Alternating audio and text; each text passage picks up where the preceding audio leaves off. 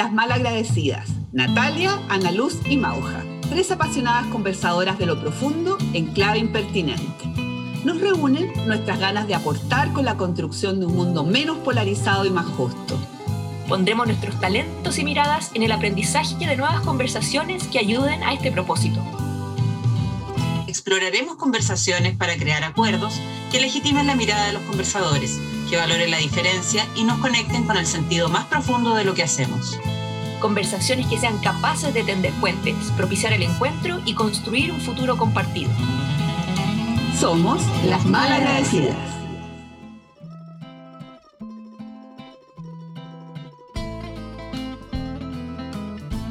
Bienvenidas y bienvenidos a un nuevo episodio de Las Malagradecidas, el podcast de conversaciones para tender puentes y crear futuros compartidos. Estamos felices de entrar en este espacio de conversaciones colaborativas y auténticas en clave irreverente. Hoy conversaremos acerca del duelo. ¿Qué tan disponibles tenemos las conversaciones de duelo? ¿De qué hablamos cuando hablamos de duelo? Queremos abrir un espacio al estilo las malagradecidas para sincerarnos y desenmarañar este tema del que no se habla ni hay costumbre de abrir con otros. ¿Qué pasa cuando nos sentimos con la muerte cerca? ¿Cómo nos relacionamos con las pérdidas propias y las de los demás? Malitas, se abre la sesión.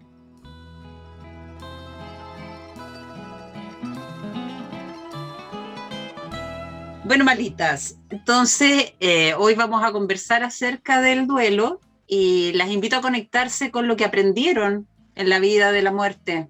¿Qué actitudes han reconocido de otros o de las de ustedes que les permiten integrar la muerte en la vida? ¿Qué es lo que se imaginan cuando ponemos el tema del duelo? Nati, ¿te gustaría partir? Para mí el duelo tiene que ver obviamente con, con la pérdida, con, con haber perdido algo importante pero a la vez tiene que ver con, yo, se me viene la palabra como reacomodo, como el espacio que, que deja esa pérdida de alguna persona, de, de algún ser, como el, y, todo lo que signifique esa persona para ti. Eh, para mí el duelo es ese periodo de, de, de, un nuevo ciclo de vida en donde tú te empiezas a reacomodar y a ver cómo se vive la vida sin la presencia, al menos física, de esa persona. Entonces, como esa sensación como de que se empiezan a reacomodar las cosas y esto de cómo voy a vivir sin la presencia física de esta persona. Entonces, por eso para mí además los duelos eh, ocurren como en ciclos de tiempo, al menos mínimo un año, o sea, como que yo siento que uno no, no sabe realmente la pérdida, al menos viviendo todas las fechas importantes asociadas a, tus tradiciones, a tu vida, sin esa persona. Como que, que necesitas ver todas esas como fechas importantes para ver cómo se va reacomodando tu vida sin la presencia de esa persona. Como para pa mí eso es como el duelo. Escucho así como eh, enfrentar el, el, el, vacío cuando hablas de reacomodar piezas. Sí, como ese espacio, como que eh, me viene Maturana con esto del acoplamiento estructural, como esa sensación de que la piedra de tanto moler eh, el pedernal, como que deja, empiezas a hacer un espacio. Las, las personas cuando convivimos creamos rutinas, creamos eh, espacios mutuamente que ocupamos los unos a los otros, formas de, acomodarnos. Y cuando alguien fallece, para mí es eh, la pérdida de esa forma de funcionar, de, de, esos acomodos que son a veces, bueno, pues depende a quién pierdas, eh, obviamente, pero eh, tiene que ver con ese reacomodo de, de, la ida de la persona y lo que haya significado para ti, porque puede haber duelos de personas que, que, que, son tu apoyo, han sido tu apoyo y tú quieres mucho, o duelos de personas que han sido parte de conflictos importantes para ti eh, y son duelos distintos, pero son duelos igual. O sea, va, va a haber ahí un, un, una necesidad de procesamiento, la hagamos consciente o no, de, de la pérdida de esa relación y de las posibilidades de esa relación. Mm. Me encanta la idea del reacomodo. Creo que, mira, cuando, cuando, cuando hablamos de duelo, a mí se me ocurren tantos duelos, tantas pérdidas en la vida, no solamente la de personas queridas, también de relaciones, eh, Yo tuve un duelo, por ejemplo, muy largo de una pérdida de una amistad. Una amiga que era entrañable y tuvimos una pelea profunda y, me, me, dolió creo que más que eh, algunas relaciones que he terminado de pareja, me dolió más esa pérdida. Entonces, ese, ese reacomodo, como dices tú, no solamente de la rutina, eh, sino de todos los pensamientos que uno le dedica a las personas que, son parte de tu cotidianidad. ¿sí? Me pasó, por ejemplo, eh, muchos años después de que murió mi papá, de, estar pensando dónde vendían gallinitas de manjar, que era una cosa que a él le encantaba, y como de, mi primera reacción fue eh, llamarlo por teléfono. Y fue así, oh". entonces también hay en el, en el duelo hay algo asociado al recordar que me parece que, que también podríamos conversar pero por ahí. Qué bueno. Eh, esto que trae Mauja de, la, de las relaciones que se duelan y que no tienen que ver con la muerte física de alguien, eh, yo también las he vivido y las vivo así como, como entendiendo esto de la ausencia. Y en esa ausencia, que puede ser muerte o alguna pelea o la pérdida de alguna mascota, eh, todas esas cosas dan cuenta de la presencia dentro de la ausencia. En esto mm. que tú traías, lo de la gallinita. Eh, porque efectivamente, ¿cómo aprendo a vivir sin eso que tenía y que a veces ni siquiera me daba cuenta que lo tenía? Y, si pensamos, eh, la vida siempre nos está enfrentando a la pérdida, así como conversamos en el episodio anterior de que todo en la vida es incierto y nos aferramos a la certeza. Hay un texto muy lindo que habla de la, impermanencia de la muerte que, que dice desde Montagny, del libro tibetano La vida y la muerte, que dice, eh, el hombre que no ha aprendido, que ha aprendido a morir, ha alcanzado la libertad. Que precisamente eh, algo nos pasa con esto de los duelos que que se vive como en, en privado o, o, que fuera una cosa muy excepcional. Oye, pero es que hay unos duelos terribles. Por ejemplo, eh, los, los duelos de la muerte repentina de un ser querido. Por ejemplo, yo tengo un primo, hermano, que se le murió un hijo en un accidente, lo atropelló un gallo curado. Eh, fue, fue bastante mediático el tema. Pero imagínate el dolor, el dolor el asociado como al shock de esa familia, de él, eh, tenía una hermana melliza, tenía, imagínate como lo que puede haber sido el duelo para ella. Entonces creo que hay algo que, que, que hace que el, el, duelo duela más o duela menos, ¿sí? O varias cosas. Una es la cercanía de la persona que estás perdiendo, ¿no es cierto?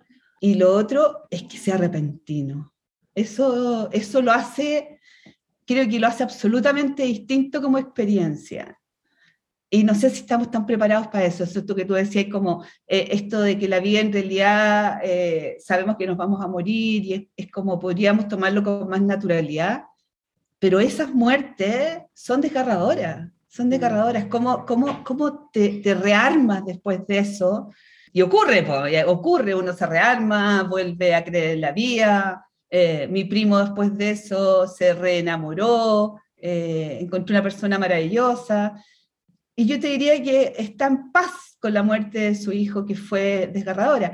Pero ¿cómo eh, haces esta, esta cosa como de dejar ese pedacito presente que decías tú para no olvidar? Porque si no dejo nada conmigo, olvido, y eso sí es como una tradición, ¿no? Entonces, traigo a esa persona para que viva en mí en algún momento y me deje también seguir viviendo, me permita a mí mismo seguir viviendo.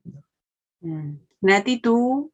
Pensaba ahí lo, lo, de lo que dificulta un duelo y, y en, ese, en, en la historia que tú contabas de tu primo, además de lo repentino, creo que también tiene que ver con, con la persona, o sea, eh, las expectativas de las que se habla, esto de que no se espera que un hijo, eh, o sea, se espera que el hijo sobreviva al padre. Y de repente el perderlo es, perder además todo un futuro que, que, me imagino que ese padre proyectaba con ese hijo, una vida en la cual eh, era más natural que él partiera antes que el hijo, y ni siquiera más natural, pues mira las cosas, pero eso son las expectativas. Mm. Eh, entonces tiene que ver con eso también, o sea, como estas trayectorias de lo que uno imagina, de, de, de las promesas de futuro que va a compartir con una persona o no. Eh, y obviamente con ciertas personas eh, que son más entrañables para uno, hay ciertas promesas que son más, más, importantes para uno también. Entonces creo que también con eso tiene que ver el dolor del duelo. Eh, y como uno imagine o, los relatos que uno tenga sobre, sobre esto, como me imagino la gente que está más apegada a la religión, que la, religión te entrega ciertas narrativas y ciertos relatos como para significar lo que es morir y lo que es una pérdida. Eh, y hay frases muy clichés que vienen de la religión y creo que de alguna manera pudieran llegar a ser un consuelo al que realmente es practicante. Pero creo que habemos muchos que no compartimos, practicamos una religión y que sí podemos tener algún tipo de filosofía al respecto de, de cómo vivir, de cómo perder personas importantes, eh, de cómo aprovechar el tiempo con las personas que te importan. Creo que todo eso impacta también en el duelo. Mm.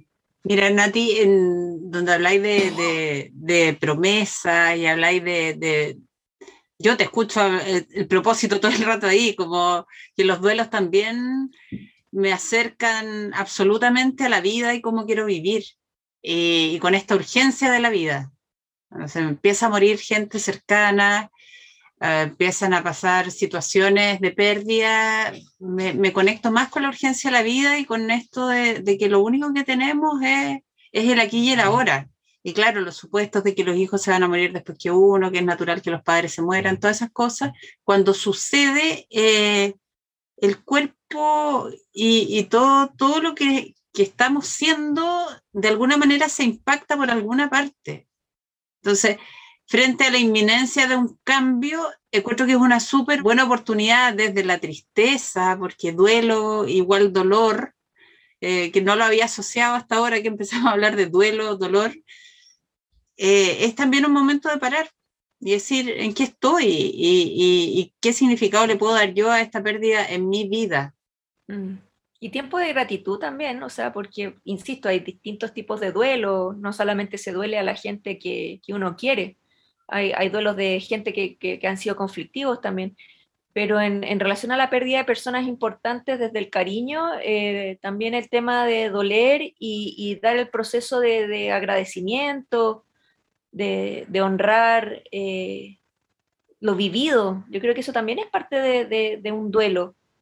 Eh, de cuando estás en el funeral y empiezas a contar historias de, esa persona, anécdotas.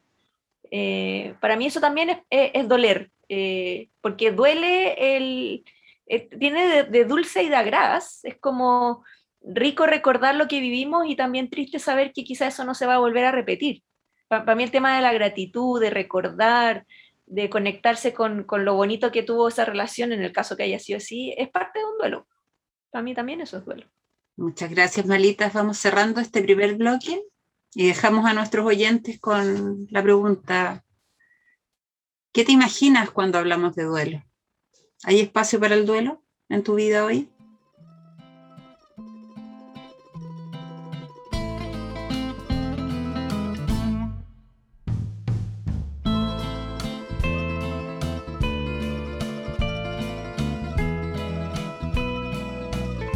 Chicas, estamos de vuelta y les quiero preguntar, ¿cuál es el mayor dolor que han tenido asociado a un duelo.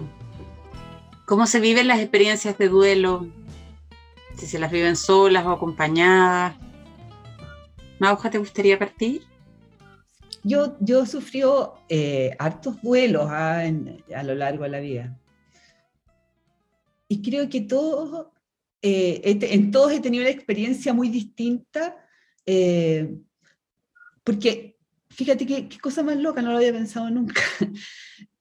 Porque, por ejemplo, cuando se murió mi papá, que creo que es como lo más cercano a muerte que he tenido, así como, porque yo era la regalona de mi papá, digamos, tuve poco tiempo de tristeza, porque me he separado hace poco, tenía un hijo chico, eh, como que no tuve tiempo.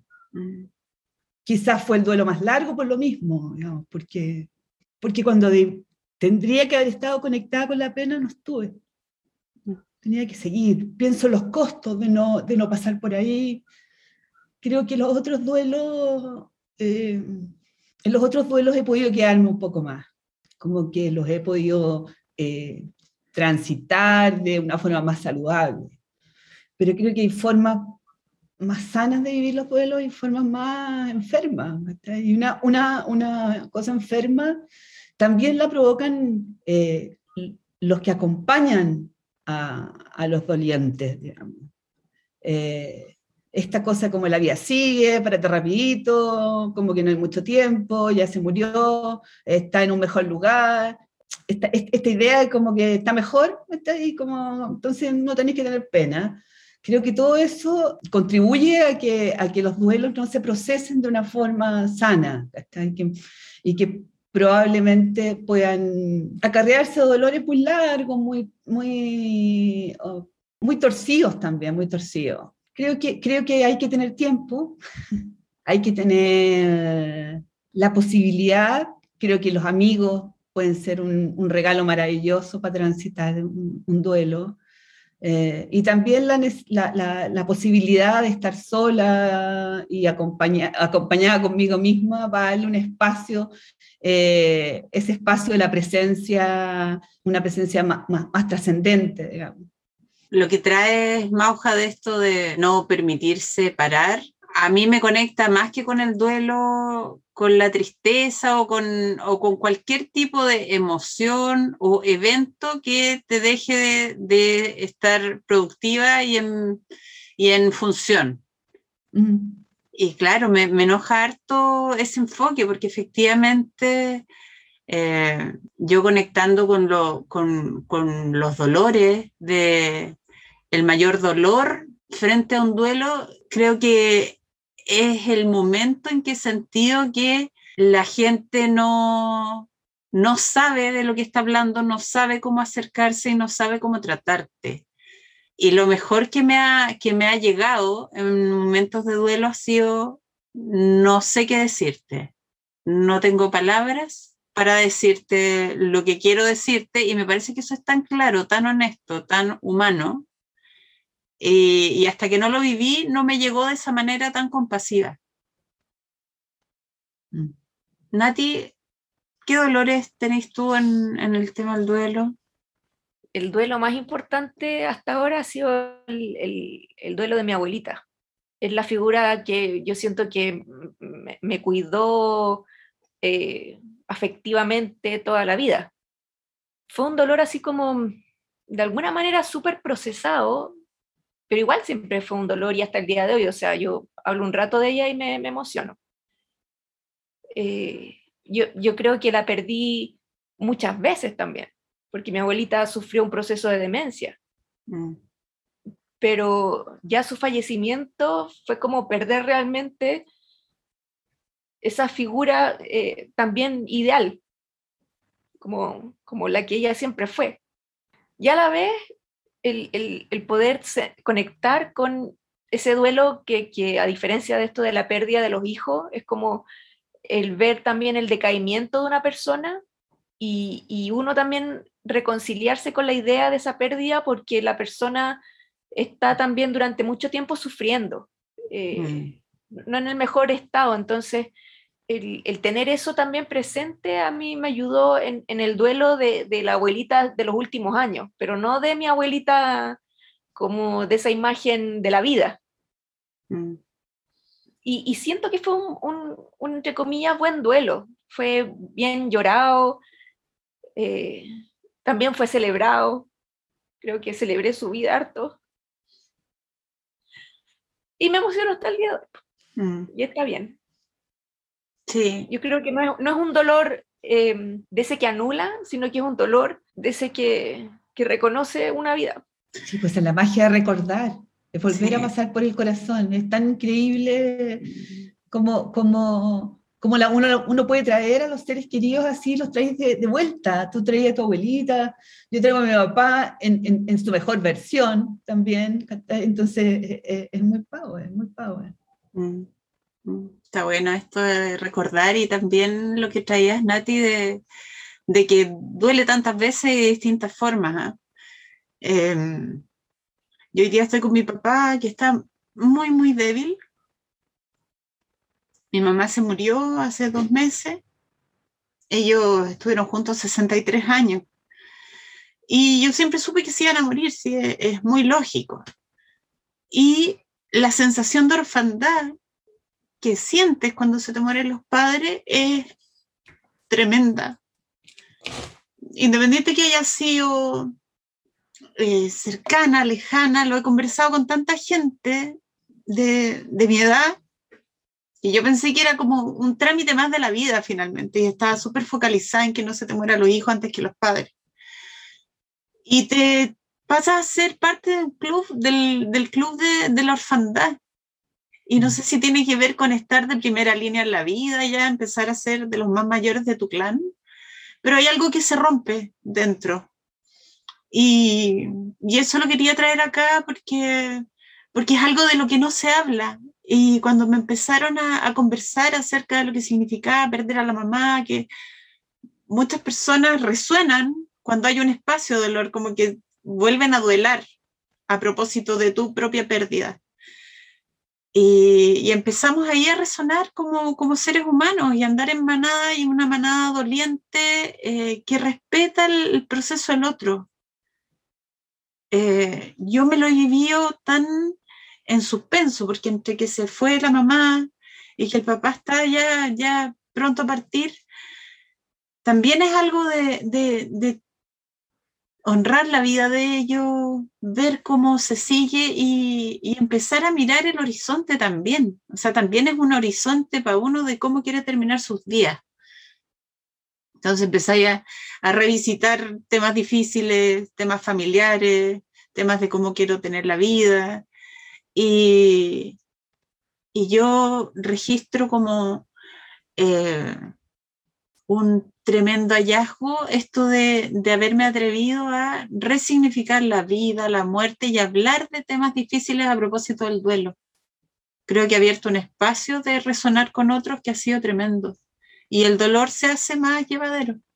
Yo, creo que eso es lo que a uno le queda de, de, del dolor cuando te lo permites eh, duelar, como no sé si existe la palabra, pero es la empatía de los otros y el espacio de ser mamíferos que no tienen muchas respuestas, pero que se abrazan y se contienen mutuamente nomás.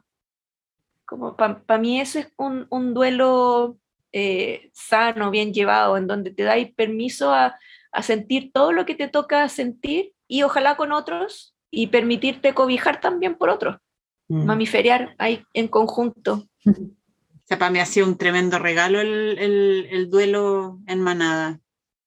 Y me he sentido muy humana, me he sentido muy... A veces gente requiere que, que, se te pase rapidito el duelo y ya, yo entiendo, ya, esto ya pasó y ya, pero ¿qué vas a hacer ahora? Como lo que traía tu mauja. Eh, es muy irritante esto de, de que el resto te quiera llevar en su vorágine del hacer cuando tú sabes que efectivamente hay cosas que por más que las intenciones no pasan. O sea, si yo me mentalizo que voy a ser flaca, eh, probablemente no me vaya a resultar el poder de la mente con solo desearlo, sino que tengo que incorporar prácticas para que algo me resulte, ¿no? Y en esto también, quizá cuando ya es mucha la sensación de pérdida o de estar como esto en el limbo, eh, ¿qué, ¿qué, acciones te sacan o qué te permite empezar a transitar hacia otro lugar, pero con mucha lentitud y con mucha calma también? ¿Mm? O sea, como que apareció un respeto a mi fragilidad que no, no había estado asociado a un proceso vital y que lo puedo identificar con duelo. Y probablemente eso también es un privilegio, porque creo que uno necesita tiempo y necesita la posibilidad para poder conectarse con ese dolor que te hace muchas veces improductiva, eh, en que a veces no puedes asumir responsabilidades. y que a veces una buena manera de acompañar un duelo eh, es ayudar al otro, a la otra, eh, con sus responsabilidades, de manera que pueda vivir su duelo, porque también está el espacio de cómo acompañar a alguien que está en duelo. Sí, ese espacio se, se me ha abierto a mí de manera muy, muy milagrosa en esto, tener que acompañar en duelos de otros. Yo recién estoy enfrentando la muerte, eh, no había tenido muertes de amigos, de gente cercana, muy cercana, y, y además me tocó vivirla en contexto de, de COVID, donde no pude ir al funeral de mi mamá, eh, donde todo es el aforo reducido, no hay abrazos, no hay, no, hay, no hay contacto humano que es tan necesario para esto, entonces las cosas suceden en un espacio donde no logras integrarlo. Mm. Gracias, Malita. Dejamos a nuestros oyentes con la pregunta de ¿cuál ha sido tu mayor dolor asociado al duelo?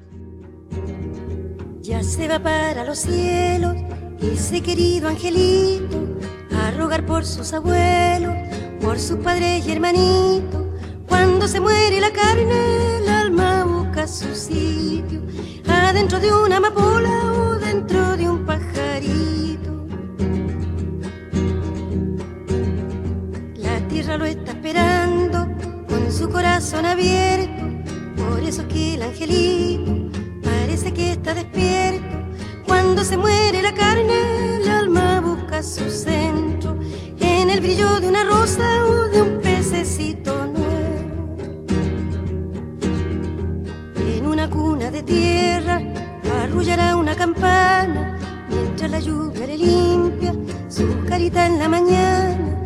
Cuando se muere la carne, el alma busca su diana en los misterios del mundo que le ha abierto su ventana.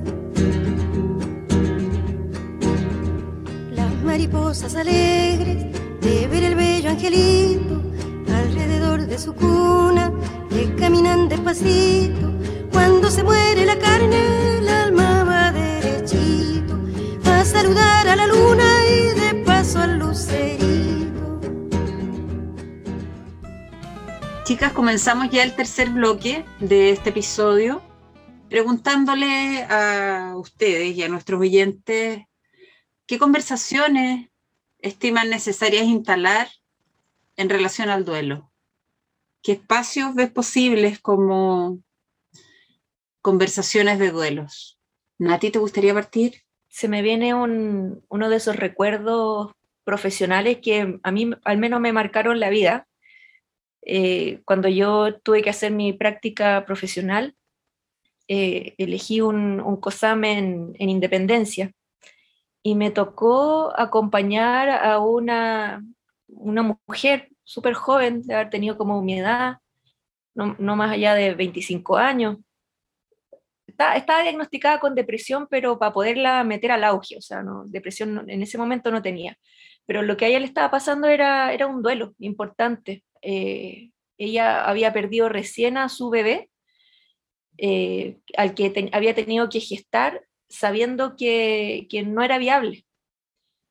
Y ella, eh, las personas que la acompañaban, era así como el échale para arriba, eh, algunos como que esto casi que ni ha pasado, porque el bebé como que ni siquiera estaba tan, o sea, no, pasó tiempo ahí como, como en relación a la mamá, como para que la gente se construyera así la historia del bebé. Y ella lo único que necesitaba, o sea, y yo, yo me preguntaba las primeras conversaciones así como, ¿qué hago con ella? ¿Cómo la acompaño? Eh, y ella lo único que necesitaba era conversar, como alguien que no rehuyera poder conversar con ella de su experiencia y de su dolor. Em, y ahí yo como psicóloga aprendí, o sea, ¿qué, qué técnica sirve? No, no, no hay técnica aquí, el tema es ser humano, ser humano y permitirte contactar con otro ser humano y escucharlo así profundamente. Y ella lo que quería era mostrarme fotos de su bebé. Ella quería hablar de cómo pudo haber sido, de lo que ella sintió, de lo que vivió. Y eso para ella fue tan sanador. Eh, a mí me mostró que era tan sencillo y tan sanador lo que había que hacer y era conversar. Entonces, cuando tú preguntas qué conversaciones podemos tener, primero es darse el espacio para conversar, de lo que sea, de lo que necesite la persona que está ahí contigo. Y, y, y darte el espacio también para que te conmueva. O sea, yo creo que eh, es muy difícil acompañar una conversación de este tipo sin que, queriendo no conmoverse.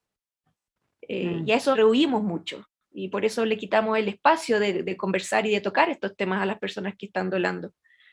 yo diría, ¿qué es lo que se puede hacer para esto? Es conversar, prestar oreja, el escuchar, el cuéntame cómo era esa persona para ti, quién era para ti. Eh, creo que eso es parte de, de, lo, de, lo, fundamental. Está bonito. A mí fíjate que ah, se me ocurre que no solo es conversar, que es como acompañar, donde el silencio también es una posibilidad.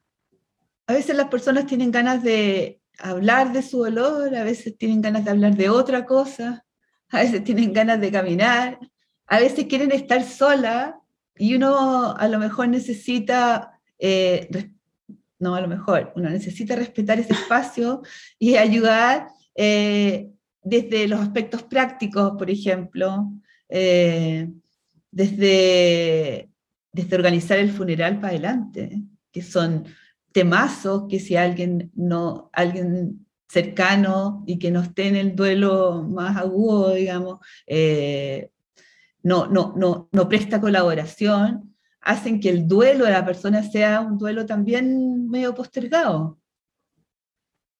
Entonces creo que eh, me parece que la conversación es una línea, el silencio es otro, mm. el, apoyo eh, haciéndose cargo de los aspectos prácticos, me parece también una forma de acompañar a alguien eh, a vivir su duelo.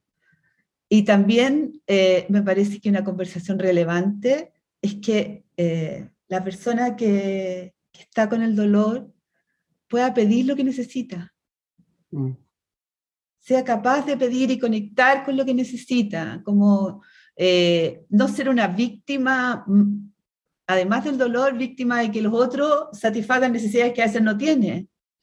y y no sé, y te van a ver y te cuentan cuentos que no quería escuchar, mm. eh, y, te hacen fiestas que no querí. Eh, qué importante, creo yo, eh, es, poder decir, amigas, las quiero mucho y, no estoy para esto. Mm. Y no estoy para esto. uy, se me vinieron tantas muertes, tantas, tantas muertes propias y muertes acompañadas me, me, acuerdo cuando tenía 15 años, ponte tú, la muerte una, de la mamá de una compañera de colegio súper cercana, súper cercana. Eh, y con otra amiga nos fuimos a dormir en la noche con ella, eh, como para... Porque se nos ocurrió que eso era una buena estrategia, eh, y, y, de ahí la acompañamos como al, al rito fúnebre, pero a lo mejor necesitaba estar con la familia, y nosotros como que nos instalamos. Imagínate sin haber preguntado, nunca, nunca, uf, yo sé que la Claudia escucha este podcast, así que sorry Claudia, eh, lo cuento ahora porque en realidad nunca supe si eso estaba al servicio de lo que yo quería o al servicio de lo que ella quería. Y creo que eh, el que la persona que está sufriendo el duelo pueda decir lo que quiere de verdad, lo que necesita, es vital eh, y eso me compromete como eh, acompañante de, de, un doliente eh, a tener una escucha muy, muy, muy, muy conectada con lo que el otro necesita.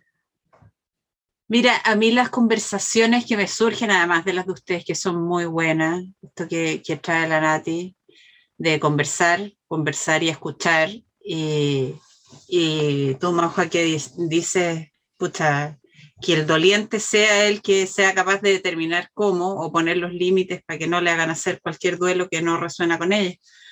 Las conversaciones de buen morir, que así como hablábamos de cómo queremos envejecer, también, también me gustaría instalar conversaciones en, mi, en mis cercanos de, de qué es para mí la buena muerte, qué es para, para los demás la buena muerte, cómo quieren morir, cómo quieren, qué tipos de ritos quieren. Y además trabajar mucho en, en, mi, en mi cuerpo, en mi mundo emocional, para estar disponible con un cuerpo blandito que sea capaz de, de resonar, de escuchar, de retirarse, de estar en silencio. cuando acompaño el duelo de los demás.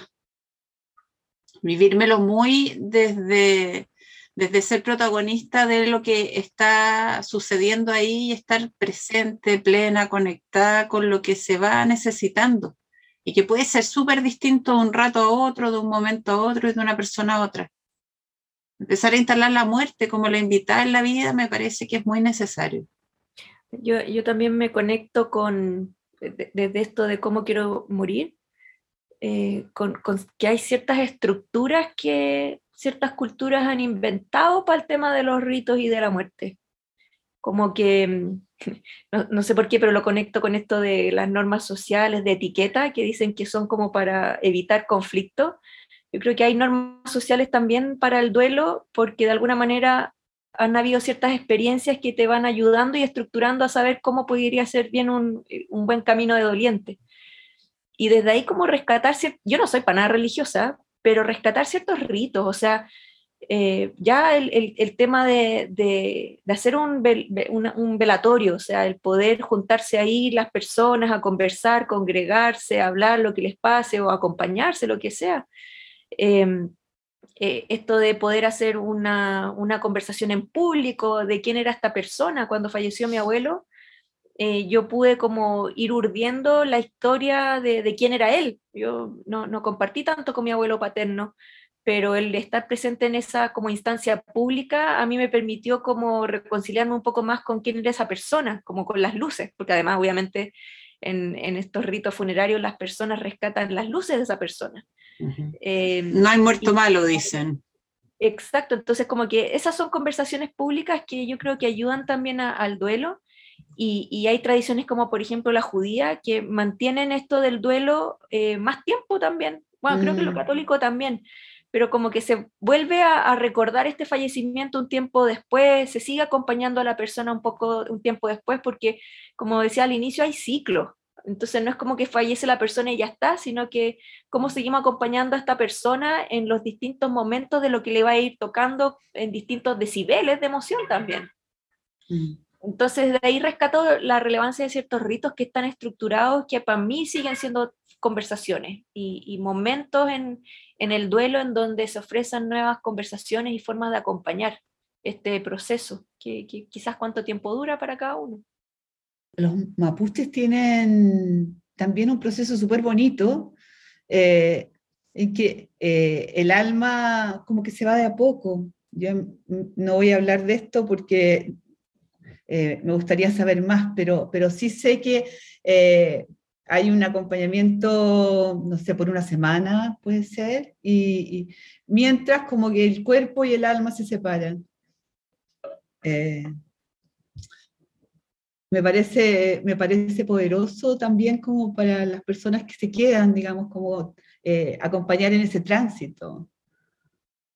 También como una gran conversación, un gran rito que dura varios días, digamos. Mm. También se me vienen las conversaciones de legado acá y de entender que la vida es un camino de ida y no de vuelta. Entonces, vuelvo a eso de lo, los 50 son los nuevos 30 y como que, ay, ahora venimos de vuelta y lo volvemos a hacer y, y no, pues vamos, nacemos y morimos. Y como que entre medio es la vida. Entonces, ¿cómo nos cuesta tanto incorporar una, una cronología que es implacable, no, no, admite ninguna prueba en contrario. Total. Total, y eso de vida animal, ¿no? Hablar de la muerte.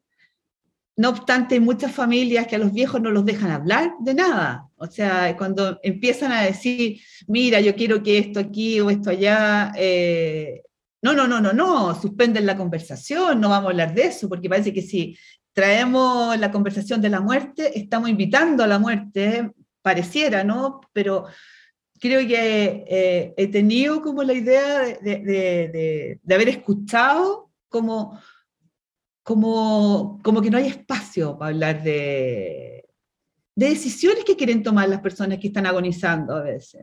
Uh -huh. Decisiones, eh, cómo, cómo, quieren que sea su funeral, cómo quieren que sea eh, la disposición de las cosas, eh, no tengo idea, pero, pero creo que hay muchas conversaciones que, que, las personas que están al borde de la muerte quisieran poner y muchas veces nosotros no los dejamos. Mm. Es muy cierto lo que tú dices, Mauja. ¿Con qué se quedan, chicas, de este episodio? Me quedo con la idea de caminar la muerte, de, ponerla como parte de la vida, eh, no solamente desde la lógica, desde lo cognitivo, sino en serio, en serio. Como, como eh, caminar de una manera más consciente mis procesos de duelo y, y los procesos en que acompaño a otros, acompaño a otros a, vivir sus duelos. Creo que siempre eh, concluyo más o menos lo mismo, como el desafío a hacernos más conscientes eh, de los procesos que, vivimos. Yo me quedo con, como con esta sensación del dolor dulce, de las experiencias que son dolorosas, pero que a la vez no, eh, son necesarias. El, que no te duela a alguien que, se va, no sé, lo encontraría muy extraño, pero me, quedo más con esto de la sensación del dolor dulce, de, estas combinaciones extrañas de, que te duele tanto la pérdida de alguien, pero eh, en ese dolor hay un reconocimiento de esa falta eh, y de lo importante que es quedarse ahí un rato y de saber acompañar esas emociones, como decíamos de repente sin saber qué decir, pero eh, permitiéndose acompañar todo lo que ocurre y todo lo que experimentamos y lo que sentimos. Yo con eso me quedo. Gracias, Nati. Yo me quedo con, con la valentía de nosotras a enfrentar esto, que a ratos se nos quebró la voz, que a ratos hablamos de temas que no, que no nos acomodan. Y, creo que le pasa a muchos de los que nos escuchan también. Así que hablemos, hablemos de la muerte, invitémosla a la casa a ver qué nos tiene que decir. Hasta acá este episodio de Las Malagradecidas. Les proponemos instalar estas preguntas para abrir conversaciones con los suyos, para crear espacios reflexivos y de construcción de futuros compartidos. Tenemos la más profunda convicción de que aprender a conversar y a diseñar nuevas conversaciones tiene el poder de generar poderosos cambios y abrir nuevas posibilidades. Te invitamos a ser parte de nuestra comunidad de conversadores.